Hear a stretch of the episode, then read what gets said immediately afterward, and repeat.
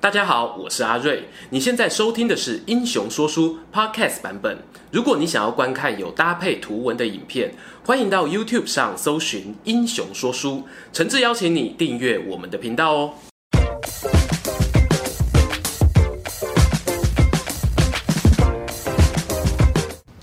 Hello，三国说书的观众朋友，你们好，我是说书人阿瑞，替大家带来精彩的三国故事。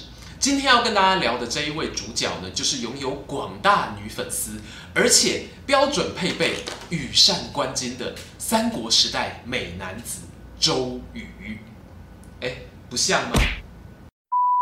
话说啊，周瑜他从年轻的时候呢，就跟他的结拜兄弟孙策一起从庐江起兵，并肩作战。两个人呢，讨伐了江夏，平定了豫章，镇压了庐陵。最后还分别娶了乔公的两个女儿，也就是大家熟悉的大乔跟小乔为妻。后来啊，周瑜他整合了吴国跟蜀国的军力，在赤壁之战呢大败曹操，又在江陵呢击退了守将曹仁。他的战场上的战绩可以说是非常的显赫。但周瑜啊，他不只是打仗厉害，传说中呢他的颜值也是突破天际啊。说书人今天要聊的这个事情呢，可以说就是冒着要被周瑜粉丝退订的风险，那就是关于周瑜花美男的这个形象到底有多少真实性，而这个形象又是怎么出现的呢？我们会从以下三点来分别讨论。首先，第一点呢，我们就要来看看史书上关于周瑜的外貌是怎么记载的。周瑜啊，他的外貌出众哦，是于史有据的。能够让严肃的史官呢，因为你的外表而把你记上一笔，这就证明了你的帅并不是巷口早餐店或者是义载金城武这一种等级的帅，而扩大成是一个县市甚至是一个州郡的帅。而我们周瑜啊，他的帅呢，就是连史官都觉得荣华，不得不把他记上几笔。在《三国志》里面呢，他被形容成是长壮有姿貌。强壮这边呢，我们通常啊会解释成是高大雄壮的意思，意味着呢，古人口耳相传中的周瑜啊，应该是一个身高比例接近九头身，而他的身材呢，差不多就是现在所谓的穿衣显瘦、脱衣有肉的这一种完美身材。有关周瑜外表出色的记载啊，不单单出现在《三国志》，其他好比像是陆广威的《吴地记》。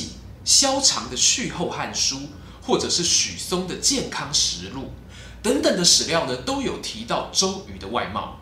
由此可见啊，他的长相在三国时代的那个年代呢，已经是相当引人注目的一件事。第二点啊，我们要来聊聊周瑜他的内在魅力。话说啊，一个人生的俊美呢，不光只是看脸蛋，也要有相匹配的气质。而我们周瑜粉呢，看的就是。内涵，内涵呐、还记得那一个最经典的“曲有误，周郎顾”的典故吗？每次讲到这个故事啊，说书人的脑海中呢，就开始浮现了一个吉他社气宇轩昂的阳光男孩。他一边喝着精酿啤酒，一边指导学弟妹弹琴的场景。小乔学妹，你刚刚 F 七和弦好像没按紧，来，坐过来一点，学长教你。除了音乐这一项特殊才艺之外呢，周瑜啊，他的家教也非常的良好。他们周家呢，虽然没有河北袁绍那么显赫，但也是有三公背景的世家大族。周瑜他的曾祖父辈呢，就曾经在汉章帝年间担任尚书令，堂祖父周瑾、堂叔周忠都官至太尉，而周瑜的父亲呢，则是任职洛阳令。这样的家庭教育环境啊，也让周瑜的全身呢就散发出一种富二代啊，不，我是说书香世家的气息呀。其实最难得的一件事啊，就是周瑜呢，他虽然家世背景良好，但是呢，他对待朋友啊丝毫没有架子，而且做人呢非常有气度，因此很得人缘呐。但是各位同学注意哦，问题来了。接下来我们要讲的第三点呢，也是关于周瑜形象的转折点，到底是怎么发生的呢？刚才啊，我们聊到周瑜的外表哦，其实扣掉恶搞的部分呢，大致都还符合史书的记载。要说周瑜是一个长得帅的武将呢，没有太多的问题。但是啊，帅分很多种啊。为什么周瑜后来在文学、小说、电玩游戏里面的形象会整个弯腰往视觉系美型男的方向走过去呢？就在这个 moment 这个瞬间，那一部八百年来最强 IP《三国演义》又要出来救援啦。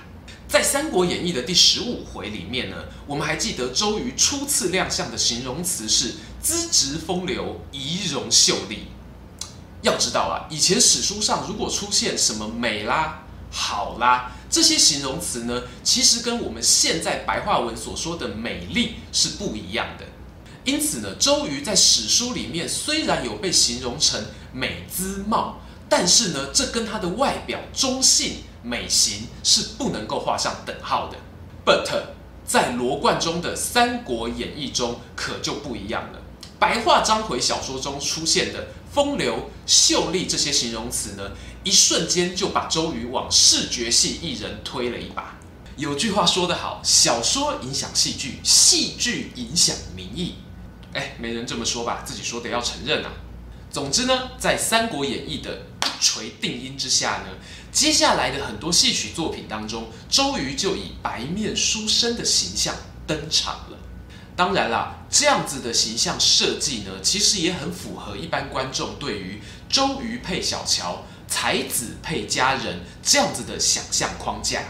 想想看，如果在舞台上的表演出现了程普那样的大众脸，是不是很让人出戏呢？此外呢，也有一股神秘的力量让周瑜美上加美，那就是日本的国民小说跟强大的动漫产业。日本的国民作家吉川英治呢，在他的小说《三国英雄传》当中，首开先例的使用“美周郎”一词，而接下来的电玩啊、漫画啊，也都一再的强化现代人对于美男子的这个想象。于是呢，大家熟悉的花美男周瑜。就此诞生了。喜欢这一则影片吗？想看更多有趣的三国故事，欢迎到英雄故事网站加入会员，或者是在影片下方留言、按赞、订阅、加分享哦。这里是三国说书，我们下次再见，拜拜。